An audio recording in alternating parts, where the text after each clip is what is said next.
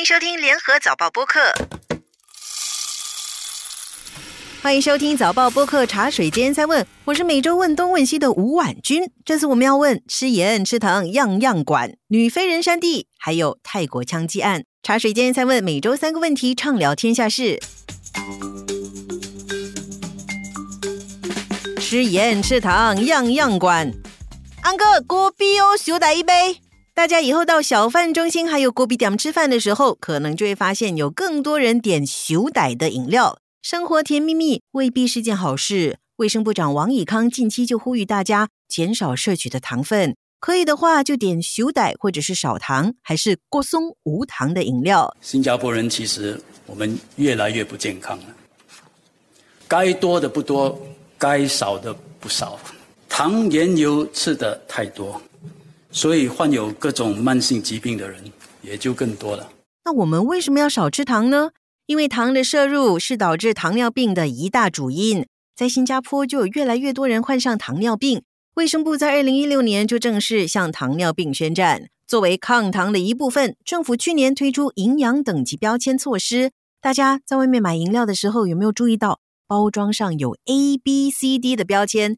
这个标签真的很有用。我以前都不知道一些饮料的含糖量原来那么高。现在看到 C 还有 D 的标签呢，哎呦，我就不敢买了。咖啡、茶还有泡泡茶等现泡饮料，今年底要开始贴上这些标签了。我有点好奇，平时喜欢喝的泡泡茶会贴上什么标签？不过那些平时喝过松的朋友就可以松一口气啦。除了糖，政府也号召国人向另外一种调味料宣战。你知道我说的是什么吗？啊，想一下，想一下，想一下。没错，就是盐。相信大家都听过老人家说：“我吃的盐比你吃的米还要多。”以后老人家这么跟你说，你就回他：“这么吃很不健康。”新加坡人真的越吃越咸，每十个人当中有九个人的钠摄取量超标。根据全国营养调查，本地人每天的钠摄取量是三千六百二十毫克，比世界卫生组织建议的两千毫克。高出近一倍，而且你知道吗？每天吃的盐只要增加一克，听清楚，是 one gram 一克而已哦。患上高血压的风险就会增加近百分之十。哦，这样听起来很像有点不太划算嘞。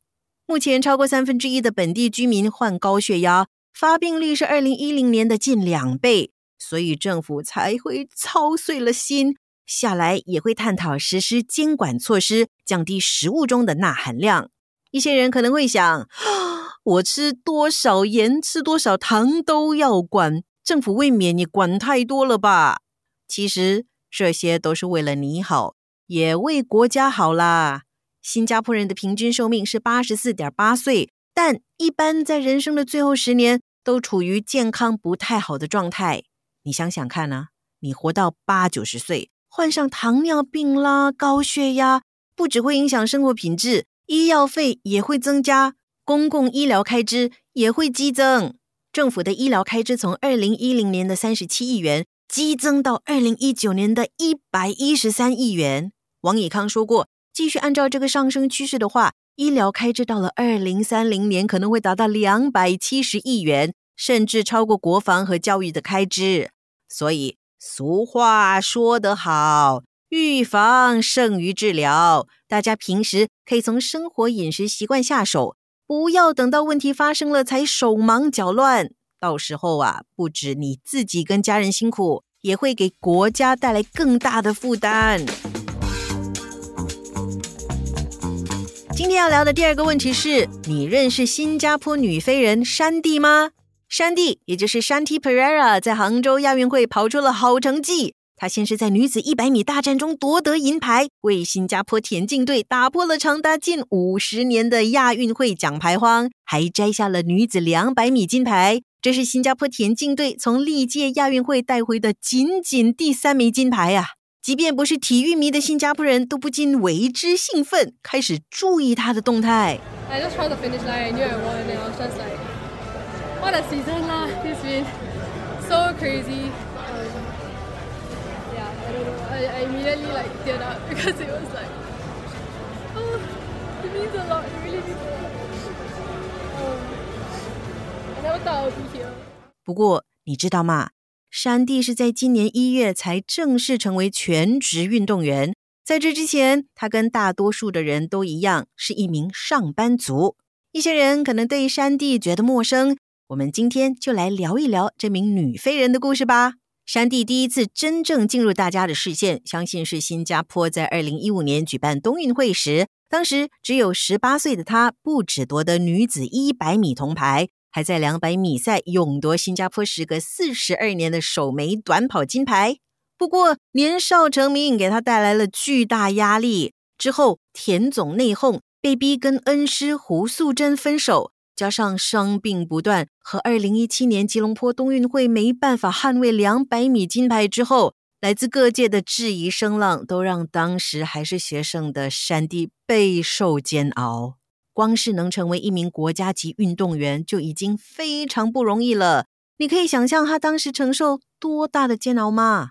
直到去年冬运会重夺两百米的金牌，山地才结束了长达七年的低潮期。他之后在不少国际赛事中跑出了亮眼成绩，甚至打破不少纪录，为国争光。目前二十七岁的山地，其实已经是过了田径运动员巅峰表现的平均年龄段。有研究团队分析过，世界优秀短跑运动员大多数是十三到十八岁开始专项训练，男生达到最佳成绩的年龄是二十五到二十六岁，女生则是二十三到二十五岁。而且我之前提到，山地。本来是一名上班族，你可以想象我每天下班之后还要去运动吗？我每天下班之后只想回家躺平了。山地一边要工作，一边要接受非一般人的专业训练，很难想象他付出了多少汗水和泪水。所以说，他的成就更加难能可贵，来得不易啊！山地才刚刚开始成为一名全职的运动员，他的征程还没有结束。所以，接下来我们一定要一起继续期待他的精彩表现。今天的最后一个问题是：泰国枪支管制太松吗？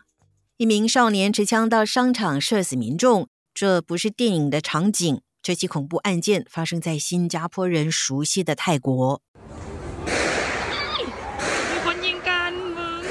十月三号星期二下午，曼谷商场乡 Paragon 发生枪击事件，一名少年持枪杀人，造成两个人死亡，五个人受伤。让人震惊的是，嫌犯只有十四岁啊，十四岁啊！根据警方透露的消息，这名少年一直在接受心理治疗，却选择不服药，而且据说他这次干案是因为父母催促他提升学习成绩之后，想要发泄不满。学习压力大就开枪杀人，听起来很恐怖嘞！而且新加坡人去曼谷旅游的时候都会去香帕瑞光购物，发生这种事情之后，谁还敢去那里？不过撇开旅游的事情不谈，更重要的是泰国管理枪支的问题。一些人可能不知道，泰国是个枪支国家。枪械数据库网站 gunpolicy.org 估计。泰国有一千万把枪支在市面流通，也就是说，哦，每七个人当中就有一个人拥有一把枪。虽然说在泰国持枪支是合法的，但持枪人必须符合一定的条件，包括至少二十岁，没有任何前科，也要有持枪证。哦，那问题就来了：十四岁的少年是从哪里拿到枪的呢？第一种可能是这把枪是父母合法购买的。第二种可能是通过非法渠道弄到手的。还记得我之前有说到，泰国有一千万把枪支吗？当中有大约四百万是没有经过相关部门登记的，也就是非法走私的枪支。有网民说，泰国民众很容易买到枪，网购还可以打折，甚至有人指泰国买枪比买菜还简单，一把普通手枪只需要九万泰铢，大概三千三百新元。所以，泰国对枪支的管理确实存在很大的问题。就在一年前，还记得吗？泰国一名前警察到一间托儿所开枪，射死了三十七个人，包括二十四名年幼孩童。这起事件让全球震惊。泰国政府当时就承诺将管制枪支，不过事隔一年，枪击事件还是继续上演。泰国政府到底要等到什么时候才会采取实际行动啊？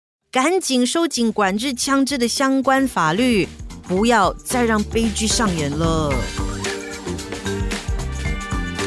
谢谢收听《茶水间三问》，我是问东问西的吴婉君。本期节目撰稿李思敏，播客编导吴婉君、李怡倩。